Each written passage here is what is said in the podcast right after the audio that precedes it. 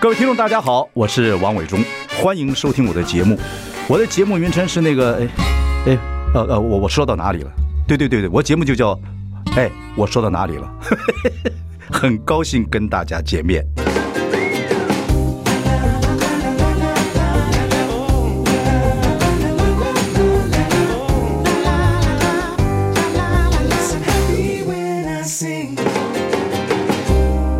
大家好，我是万忠，欢迎收听。哎，我说到哪里了？今天我们要聊一下生活法律的问题。我一直很想这个跟田律师田新勇坐在我旁边，田律师借他的时间，我没有付他律师费，很小很小，来跟听众朋友来分析一下生活法律的问题，非常高兴。谢谢不好伟意忠思哥占你大家便好宜我是 新勇对，占你便宜， 不会，这是我的荣幸不。要这样子，律师费这么贵哦，对，我们要占你便 宜。哎呀我们按时计 费哦。 OK，我就一段时间要请你来聊一聊，像最近那个话题，就是说这个同志婚姻是可以认养孩子了，OK，认养孩子了。另外一个就是我想问你，但是我觉得你可以再再准备，就是这个政府都鼓励冻卵嘛，是三十五岁以上的女性鼓励冻卵，也好像也不能够这个所谓的代理孕母，这个都没有法律通过。如果说是要呃夫妻有一个受精卵嗯啊、啊，找一个呃。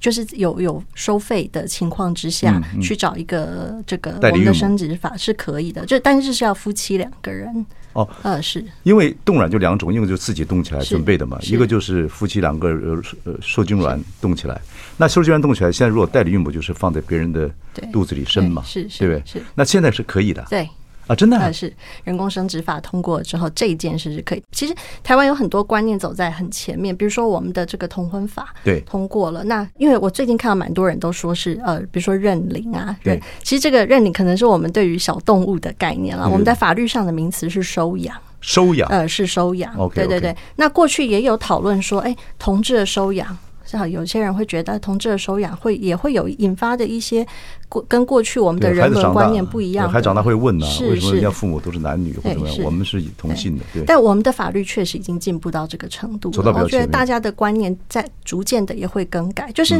其实感情的凝聚跟这个穿越这这个。爱情或者是亲情，它不一定是要有血缘关系的建立。比如说夫妻两个人没有任何的血缘关系，对对对对。可是其实实也是可以有超越生死的感情。 OK 对， OK，所以以后我们不能不要讲认养、领养，呃我们应该叫收收养养。法律的名词是收收养，是 OK，好了解。另外那天我看个新闻就很有意思，听众朋友大家也会就也有也有感觉说，现在说这个有责配偶以前是不得诉请离婚的，是啊，现在大法官宣告说部分违宪，意思就是说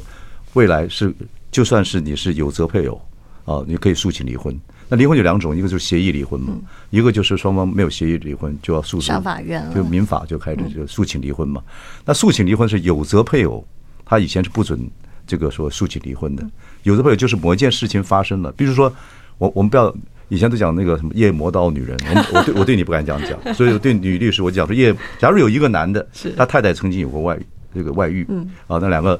他也不愿意离婚。那这男的每天就夜夜磨刀男人，呃哎真的有精 神真的有啊，真的有精神去这个这个说说侵犯这个是这个太太，嗯这样太太这样子的情况之下，太太以前是不可以诉请离婚的，因为她在这个她被抓到通奸之后，有这样的呃潜力。嗯哎伟是不忠是这哥样子讲到这个案例，跟我过去办理的一个案例，还真的确夜是真的非常的像。夜魔刀男人啊，呃，他是夜夜，他是天日日夜夜在骚扰太太的男人，哦就精神是说我我精神过去虐待是因为嗯其实大法官在这一号解释里面哦，呃，他有讲到两件事情，嗯一个是。如果双方都对于婚姻都有责的话，嗯以前我们是认为还要比较这个责任的高高低低对啊。那现在是他说双方都有责的话，都可以诉请离婚，不要再比较责任高低了。嗯嗯嗯嗯像伟忠哥刚刚讲到这案子，会让我想到我以前嗯办过的一个案件，他、就是这个。先生曾经在太太的这个手机里面看到，他认为太太有跟同事有疑似暧昧的对话，嗯哦，就是那个聊天很暧昧，他就嗯认为，哎，太太好像有外遇的情形。从那一天开始不得了了，高压管控，嗯，出门有涂了一个比较鲜艳的口红，他就说：“哎、你缺哪里？你今天去，你今天是不是又有问题了？”然后每天要检查手机，然后太太比如说换了比较漂亮的衣服，他就认为你今天出去有问题，你先交代你的行程。精神虐待。嗯啊对对，然后手机还要定位，那久了之后太太受不了了。这个其实原本没有外遇，可能解释不清。对啊，就是枕边情人最可怕。整天这样子接受不了这个骚扰，太太就离家了。嗯，离家了之后，呃，太太就来就是委请律师，然后准备上法院要诉请离嗯婚。她说这个婚姻我走不下去了，我先生我每天忙着要自清，嗯我根本都不用生活了。那上了法院，先生就会说太太一开始有外遇，嗯是因为你先有外遇，我才后面，因为我很在乎你啊，我我压力很大。他拿所以出我才证据做了？吗？他他也有拿出，就是双方都可以拿出证据，哦，OK，OK 就是彼此骚扰 OK，呃就是的这一些证据。那这个在过去的法院，我们要比较责任的高嗯低，法官就很辛苦。为什么他法官要看这么多他们琐碎的夫妻之间的对 话呀、录音啊，然后去比较？真的好像要拿出一个秤子来，嗯怎么比较？这个这怎比较谁的责任比较高，谁的责任比较嗯低？所以我觉得这个过去这样子的规定，某种程度会造成在家事法庭里面法官的 loading 非常的重。对啊，其实法官应该认识个编剧， 这个要告诉这编剧嗯 每之天后都。是荒谬剧场，每天都是可可编剧很精彩的事情是是是啊，对对，有有责，所以有责这个事情就是对啊，如果双方都有责，对，那对这就就是在这个案例里面，以后经过这一号大法官解释，以后他们其实都可以请求离婚。法院只要去确认，OK，这段婚姻真的走不下去。嗯像他们的情况，这个夫妻婚姻的基础互信、互爱、互敬已经不存在嗯了。对，其实离婚诉请离婚有好几个会准的，比嗯是如说什么，现在现在现在这个通奸通奸法也没有了嘛，对不对？没有了现在就是比如重大事故啊，或者是说什么虐待呀、什么是都是都是可以诉请离婚的。都是可以。哎、其实不过伟忠哥刚刚说的这些法定的离婚事由，我们比较少见。我们我们其实比较常见的是我们民民法一零五二条里面的第二项，就是这种婚姻里面发生破绽。所谓破绽，就是这个婚姻关系已经在。进入到一个大家都觉得这对夫妻相处不下去了的状态，嗯哦，就是进入到这种状态，我们的法院基本上在这一号解释之后，嗯如果认为双方都有责任，就可以离婚。嗯，可是有一个情况，就是这一次大法官做出解释的是，有一种情况是只有一方有责任，另外一方完全没有责任。嗯，不过这个情况真的非常少，因为我们在 我们经历过婚姻就会知对，道，不会说两个在诉请离婚的时候，我觉得嗯完不太全没有责任。对对。好，是我们休息一下，马上回来啊。 I like Ealing Sound. I like radio. 大家好，我是王永忠，欢迎收听。哎，我说到哪里了？一段时间我们就要请我们的田心勇啊律师来给我们讲一些生活法律的一些问题啊，就是我只要看到一些资料，就累积起来，跟那个我们的田律师来这来这个请他请教他，我们不付律师费的，不好意思，占你便宜啊。这个我叫你的这个这个很厉害啊，很厉害的律师。好，我再问你这个问题，就是我们继续刚才的问题，就是有责配偶啊，就是有责配偶不得诉请离婚这个事情，大小大法官宣告部分违宪。可能在这段时间开始，慢慢如果法官介绍的一些案子的话，是如果是这种有责配偶的话，和有责配偶就可能就不得诉请离婚，就会慢慢的就没有了有机状态。可是有责配偶就是一个婚姻出现破绽的时候，一方本本来的这个责任比较重的啊，就就破坏婚姻比较重的，是不能诉请离婚的。可是不太可能两个去打官司的时候，这方他不会举出一些例子说他也有责任吧，对不对？呃，我我们在实务上真的很很少少见说哦，有一方百分之百的责任，另外一方完全没有责任。对啊因为其实真的要要去检视一个婚姻状态，嗯很少有谁是说真的是完全没有做错一丁点事情的。对对对对对对哦，那但是在这一号大法官里面，他偏他解释的就是这一件事嗯情，就是大法官心中有一群人，他可能就是。呃，虽然我们不做性别的的这个差别的对待，或不不有没有刻板印象，但我就姑且举个例子好了，就是说，如果这是一个太太，她是一个糟糠之妻，跟她先生胼手知足的两个人一起经营一个家庭、经营事业，然后这先生可能飞黄腾达了，他有更大的世界了，那他就离开了这个太太，在外面可能在外国。哦，呃，去另外组了一个家庭。 OK 那我们可以说这个，我们也很难去苛责说这个太太有什么做的不好的地方。至少我们在外观上哈，觉得这个太太真真的是没有责任，嗯她可能真的是相夫教子，把家嗯里和孩子都照顾得很好。那但是先生就是真的在感情上面离开了他，这个去错另误组嗯就了是一他个交家，这个错误就是这位太太太相夫教子了，嗯哦， 有 可能。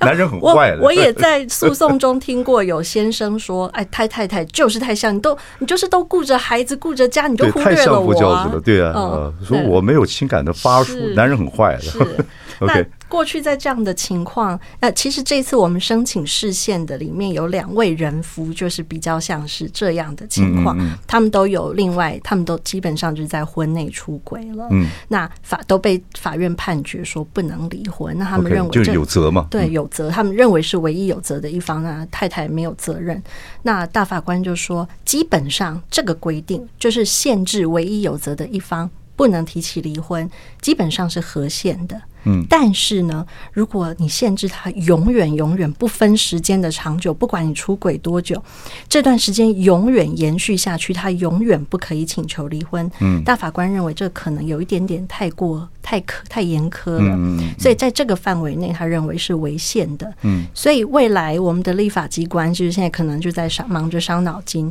到底我们要认为多久是一个过苛的状态，要要限制他们多久的时间，嗯嗯，他才可以离婚。那有人现在有很多的讨论啊，两年、三年，或者是说定一个分居条款，分居达到多久的对时像间？香港这样嗯，嗯是是，就还有德国啊，这些都有这，他们都有相关的规定，就是限制他经过了一定的时间之后，虽然你是唯一有责一方，但还是让你离婚了，否则就有点像是判决了感情上的死刑一样。嗯嗯是 OK，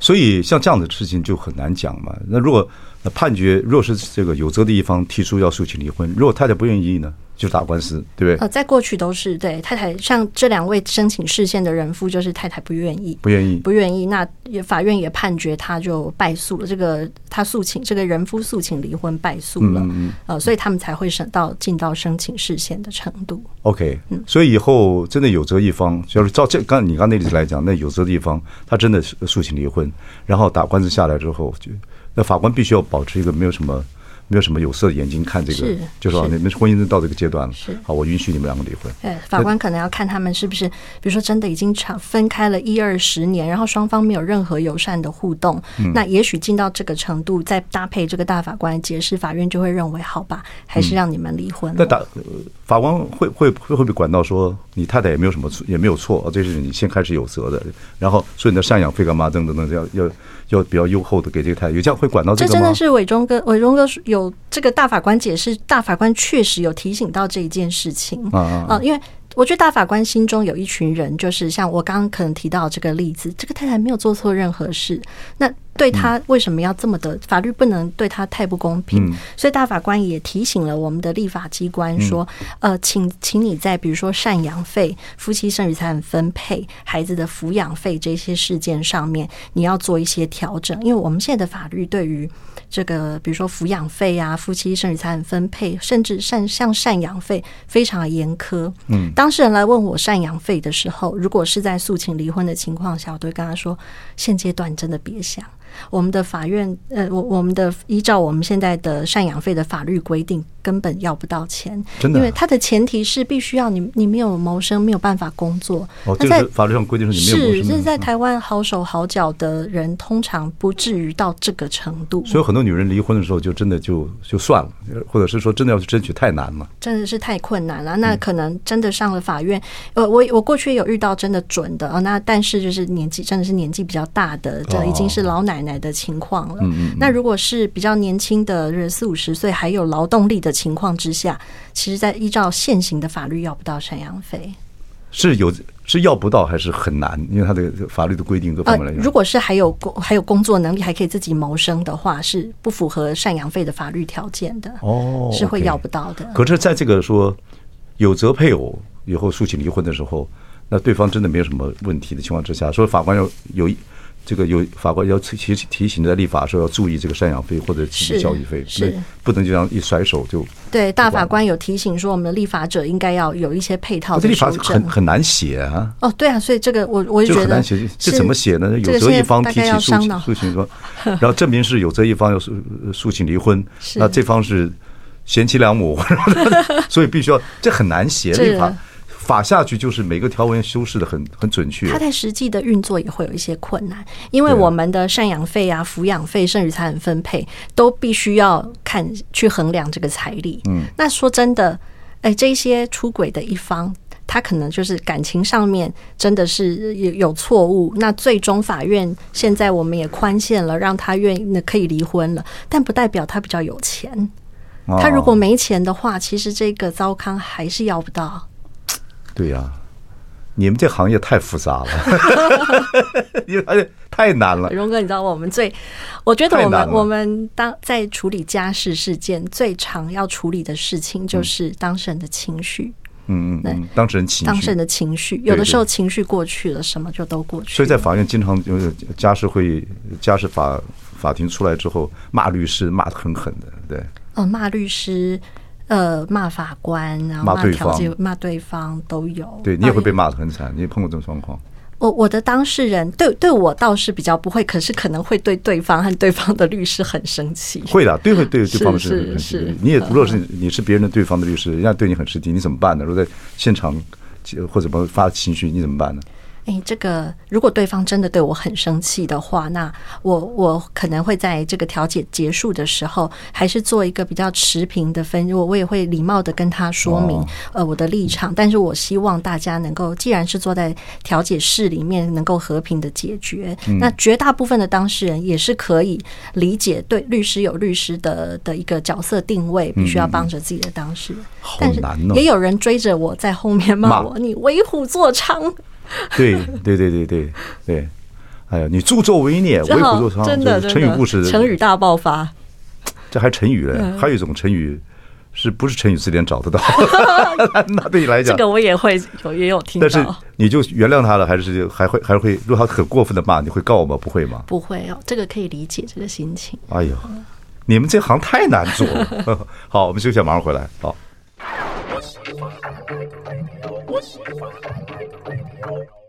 大家好，我是王永忠，欢迎收听。哎，我说到哪里了？我们今天说到哪里了？请到我们这个节目里面的，呃，这个关于生活呃各方面法律常识的，被我们这个占占便宜的 田新勇律师。哎，这个对你们来，你们律师费这么贵，我们这样子会不会真的占很便宜？问你们很帮听众朋友帮我们的问一些问题。嗯，我不过我觉得这是一个很棒的机会耶。有对的时候我们多有一些这样子的交流和分享，对那大家有一些生活法律的概念，对啊那我们平常在咨询的时候解释起来，如果当事人有一些概念了，那我们的工作就会轻松很多。对啊，而且律师常会被人家骂哦，就是被对方的律对方的呃人骂啊、是哦，就是尤其是家事的律师会追着你骂，说你怎么这么凶狠啊？你有把把很多事情都做好，你们那边有理，然后我们还要呃比如说钱啊什么，还有这么多这么多事情等等等，是那你就你会体谅这样的事情，因为我你可以理解，可以理解，可以理解对，那这个你这情绪回到家怎么抒发呢？骂你老公，但你老公也是律 师，呃，我觉得每一个可能每个家事律师都要有自己一个这样情绪抒发的管道，因为这些案件的情绪张力很大。哦那有的对啊时候我们要兼做当事人的心理辅导老师，那自己也要有一个一嗯那个你怎对么话办？那你对的象你你的心情怎么调整？如果被人家呃前后修理的很厉害，对。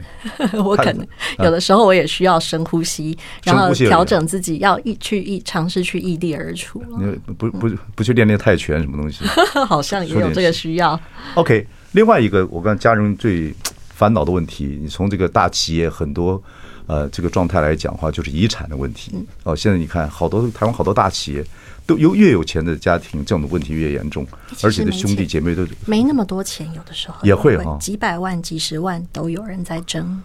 对呀、人家就说兄弟兄弟姐妹如果要产产生问题，你就丢一笔钱在中间，好你们分啊、怎么分我不管，哇，那就那就干起来了，一定会干起来。真的，我真的我正在我在那个荣总的地地下室，有时候我陪我父太太去做手术，然后在地下室，我听到的所有的都是遗产的问题或照顾的问题、长照的问题，嗯，真的。都是家人都吵来吵去，我在旁边看着真的很难过。我嗯我觉得这真的已经快要变成，因为台湾日老人迈社会入嗯一个对一个超高龄的社会，长照的问题，然后还有遗产分配，尤其是在呃传统的观念啦，还有一些比如说没有办法分得很平均、很公平嗯的情况之下，这个那个情绪一上来就会大家就有诉讼要进行。长照问题很多，其实以我们这个民族来讲，很多都是家里的女性去照顾，呃，长照的父母是哦，需要需要长照的父母，嗯男性有时候都会都会躲，哦，刻意的躲。这个这个有没有官司去告这个？呃，兄弟兄弟姐妹之间互相告的，也不就是互相告，就是我照顾爸妈，你们都没有照顾到。非常多，非常多。有的时候，呃，刚我提到最多的争执是来自分的不均匀、不平均。不是，我先但我先我但先我现在还但没有说到遗产，我是说在照顾方面呢，有一方光是照顾这件事哎情，有没有说我就会我说争我执？会争但执可能大大部分的时候都是因为这个老人已经离开了，嗯他们才会全面开始争。就是即使他分得很平均，可是这个照顾者会说。我哎照顾比较多我照顾这么多，你们所有的人可能都在国外或在外地，那为什么这个部分没有被考量进来？我的家庭和我自己已经投入了所有的人生在里面去照顾这个老爸爸或老妈妈，那这个部分好像都没有被肯定，也没有被在意，在分配的时候也没有纳入考量。那这时候这个争执就出来了。法律上不会管这套的嘛，法律上还是看这个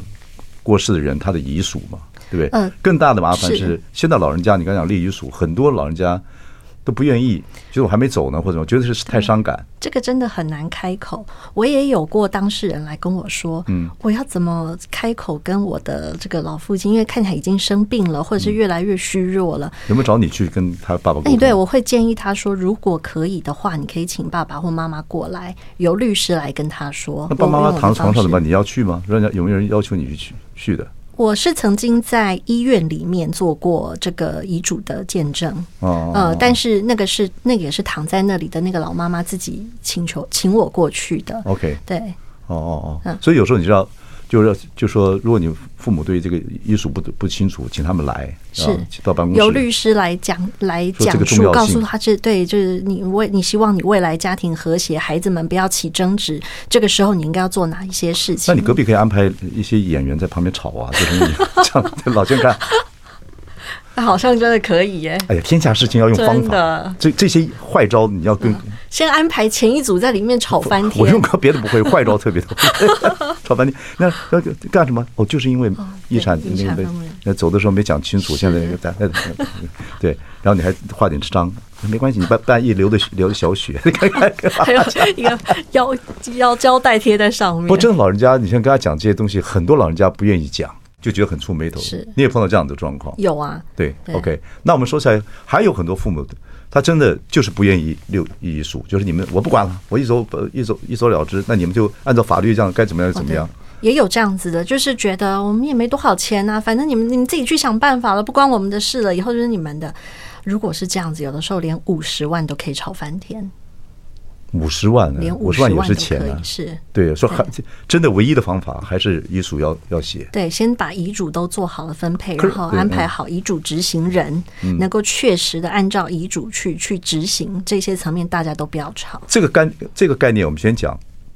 先讲说，呃，有一些有些父母真的也不会写字，甚至也是不能写字了。这种情况之下，现在写遗嘱需要有几个程序？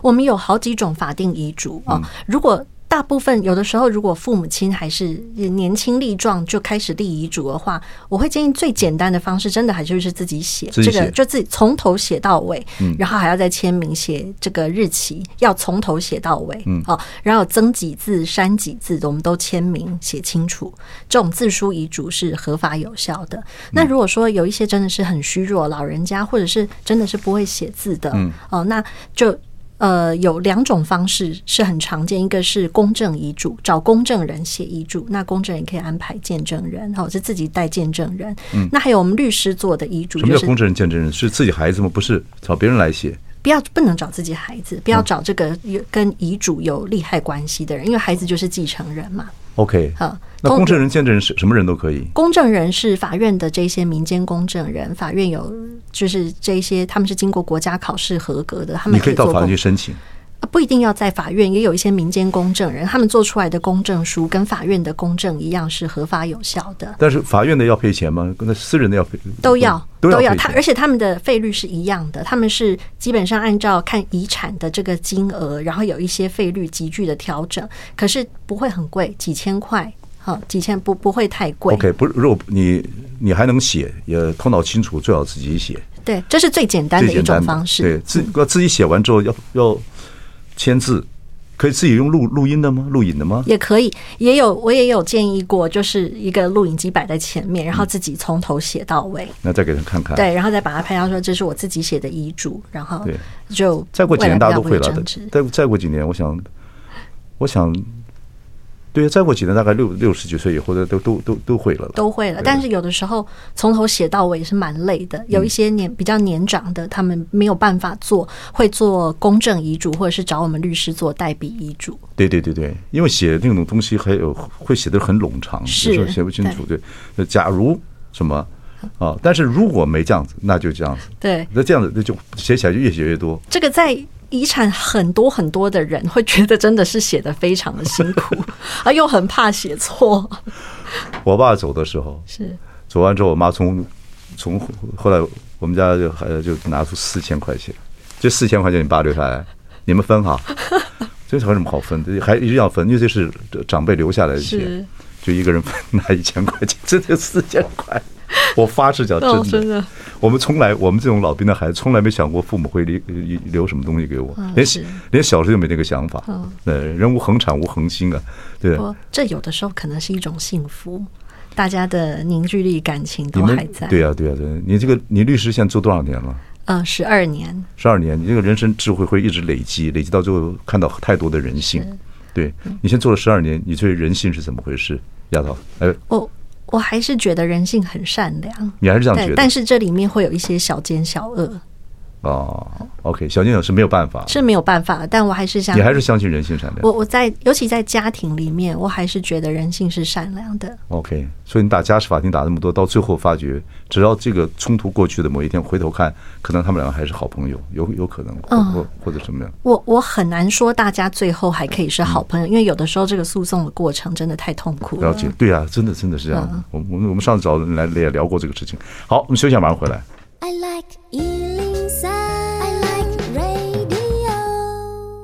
大家好，欢迎收听。哎，我说到哪里？我们将来聊聊生活法律。我们请到的是田心勇律师，谢谢我的代表听众朋友，谢谢你啊，没有给我们很多生活法律常嗯谢谢识伟忠哥。以后有机会呢，百忙之中还要抽点时间来给我们讲这种生活法律，我觉得很重要没问题。谢谢你啊，你嗯谢谢伟忠佛心来 的。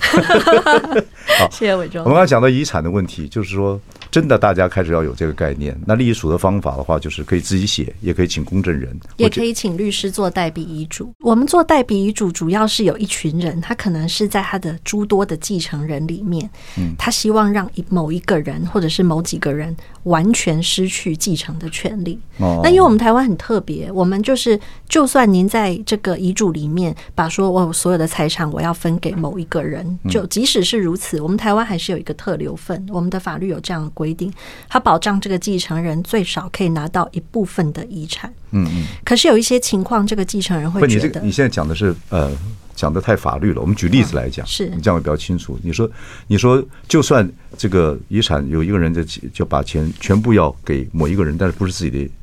不是自己的这个遗属哦，不管是不是家他属，嗯不管是不是继承人，法定的继承人，他其实如果他想要把一笔钱全部给一个无关的人，哦他可能也会侵害到我这们的这些继承人的特留分、家属或继继家承属人，，对对对。所以可能有你全部给他，也只能给二分之一或三分之一。对，是依照法律的规定是，民法这样规定你你一定要保留特留份给这些继承人，哦其他的按照你怎么分配。哦哦可是有一些情况，就是我真的是太讨厌这一些，有有某一些原因，比如说他曾经伤害过我，对我就不想给这些，对我完全不想。要给他，那他可能会找到律师来做就是要代特笔别遗嘱，哦因为我们会写明要丧失，让他剥夺继他的继承权，让他丧失继承权的事由。哦哦哦那这件事情，呃，就我所知，有一些当事人是去找公证人，公证人没有办法做，他会来找律师。嗯那律师我们会要求他说，你要提供我部分的证据，让我确定这个人是有他应该要被剥夺继承权的这样事没由。没有违背民法吗？如果说真的是有这些，比如说，呃，我有一个案子哦，她是一个阿姨，嗯，她在呃生病，她在治做这个癌症的治疗的嗯时候来找到我，告诉我说，她要嗯请我帮她写一个代笔，处理一个代笔遗嘱，因为她要剥夺她的先生的继承权，哦哦哦因为这个先生也也是已经他们早就已经分居二三十年，嗯，然后在过去还同居的时候，他先生一天到晚打他，哦还曾经用铁链甩得他全身都是血，哦哟，哦，那他们后来分居了，分居了，他的财产增加，他认为他的先生只有造成他的痛苦，他们完全没有同财共居，没有夫妻之对，间这的如果任真何的感情。真的走了这个遗产之后，他变成继承人的话，会气死对，，他就说他会死不瞑目，会死两次。对，嗯他就说他田律师，你一定要帮我这个忙，一定要让我一定要剥夺他的继承权，不然我会死不瞑目。嗯他有提供证据给你吗？有，就是哦他过去他虽然没有这个保护嗯令，可是他有他有这些验伤单，有嗯很多的通报的记 o k 录。o k o k 哦所以你就要帮他写的很仔细。，对，我们帮他写得很仔细，还好有做这一份遗嘱，因为后来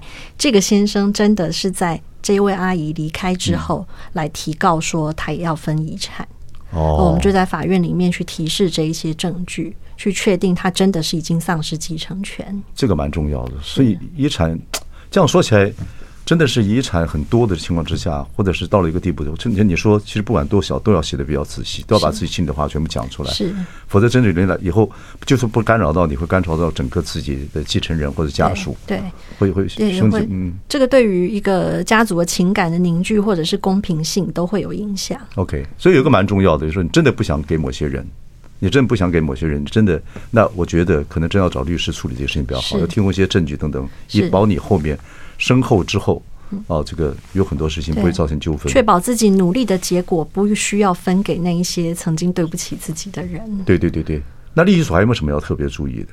呃，立遗嘱我还会建议大家，如果说是年纪比较大了，或者是有生病的情况，最好是拿一个医生的证明，确定当时的意识是清楚的。哦呃，现在因为比如说像最近比较大家在。在聊的这个长荣的案件，嗯，他们里面有一个很重要的争执的事项，就是这个过去的这个张荣发总裁，他在做这份遗嘱的时候，他的意识是不是很清楚的？他们花了很多的时间在争执这件事情。好，那呃，因为他当时他在做这份遗嘱的。好像不久以前还是一个住院的状况，好，那那就有另外一方的这个律师，他们主张的是他在那个时候精神意识已经很不好可了能，旁边有人怂恿他，嗯，也当然，然后他们也有想办法举证说他当时的身体状况不好。他那个好像这是些写在一个笔记本里面。对，他是手写的，他的一个亲信帮他用手写，写的非常的简哎，单。这么大的老板他都没有注意到这个问题 啊、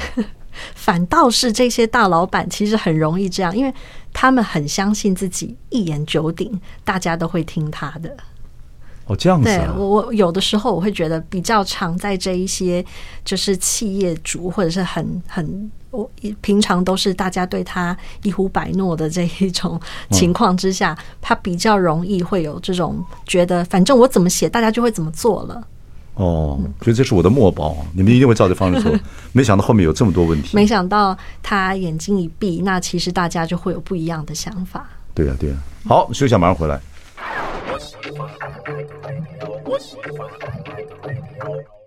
大家好，我是王伟忠，欢迎收听。哎，我说到哪里了？今天我们聊聊生活法律，我们很高兴请到了田新勇律师。以后有时间，我们都会请他聊聊生活法律的问题。我会看呃最近有些什么样的一些法律啊，尤其是民法方面的一些一些纠纷或一些什么事情来请来请我们田律师啊。百忙之中非常谢谢你。最后一段，我们还谈谈一下这个遗产的问题，就是因为真的台湾长照社会到了啊，然后很多人，我觉得遗产问题从大家庭到小家庭，even 你说连五十万、三十万、说十万都会有人是会会争，对所以老人家真的要有这种心情。是。对，你觉得我们台湾的国人现在有多少人到了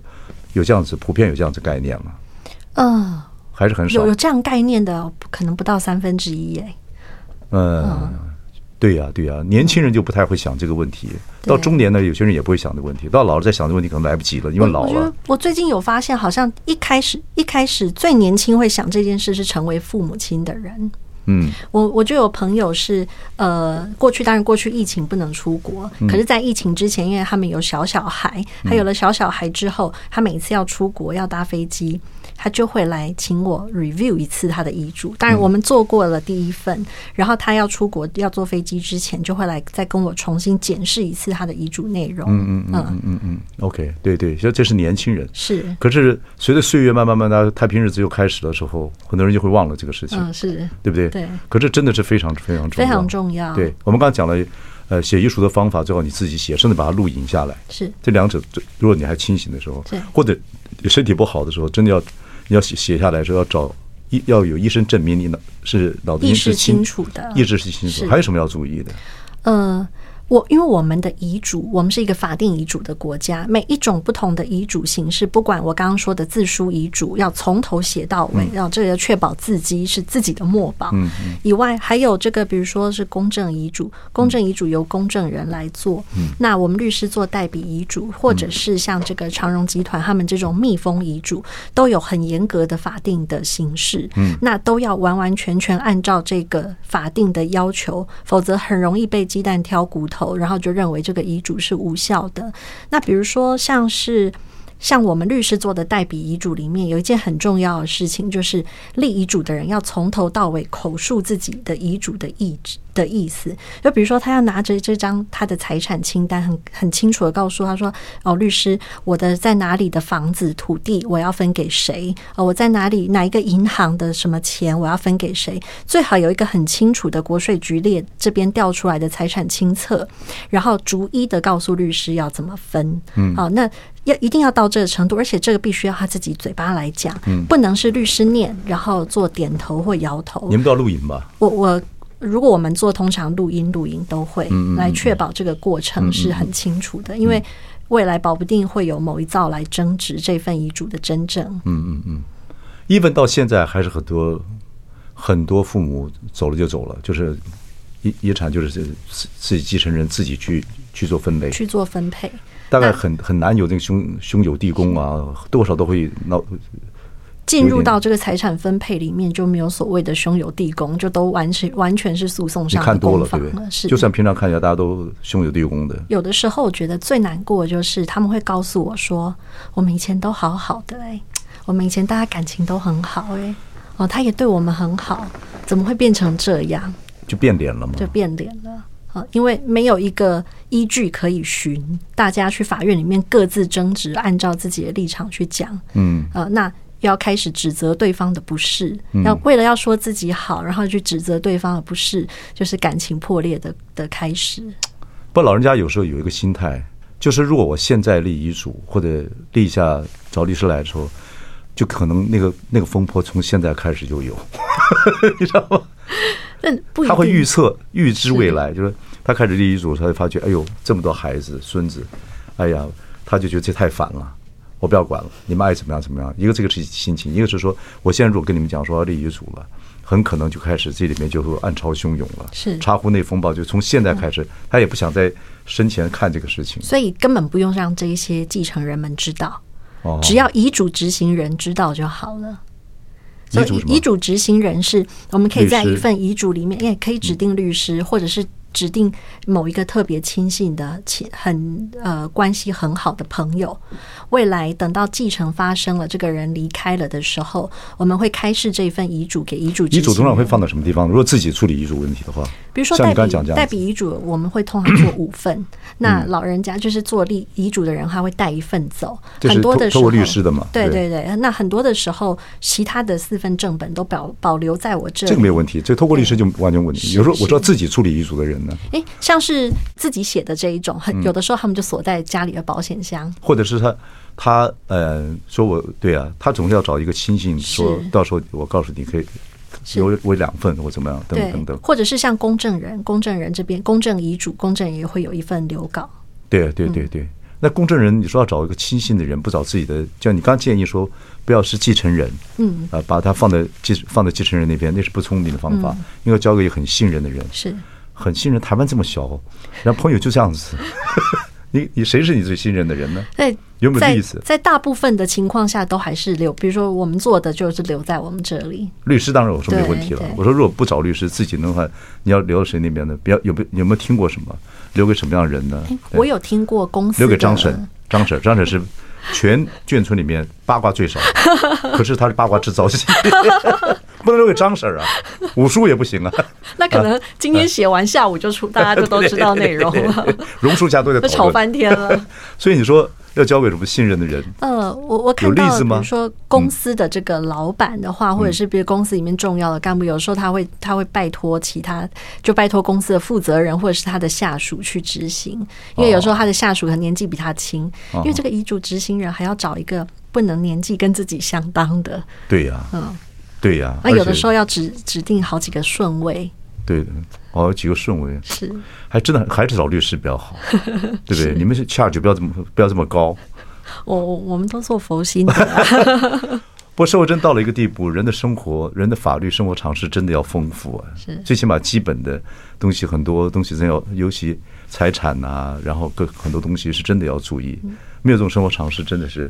麻烦，很危很很。或者是要有认识律师的朋友。人家说要认识三师嘛，认识对对医师、会计师，还有一个就是我们律师。对啊，对啊，但不能老吃你们豆腐啊！老是找你们来上节目讲一讲，我们还对，还是哎交还了是朋友就不是吃豆腐了不。不不， 就交朋友还是其实朋友就是也是朋友也会因为钱翻脸，所 以还是要规规矩矩。对啊，所以可能是应该有一些你们收费的标准等等等等，会让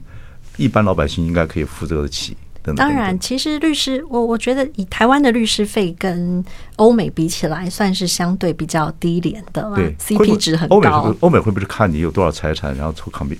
抽的比较高？哦是是律，其实律师也是，但是不会完全按照欧美这样子，就是抽几趴的费用。嗯嗯那律师他因为财产如果非常的多，那这份遗嘱就比较庞大，对对要顾对及的事项比较我多。爸就比较简单，四千块。嗯 我妈就是见证人，来分 分四个人啊。妈妈就是遗嘱执行对人。对对对 对对啊，OK OK，谢谢我们田新勇律师来给我们这些啊、这个所谓的这些这个生活法律的一些，以后还可能要麻烦你，没问题好不好没问题感谢谢谢谢谢各位听众朋友，对，希望谢带大谢家有效，谢谢谢谢谢谢田律师，谢谢谢大家。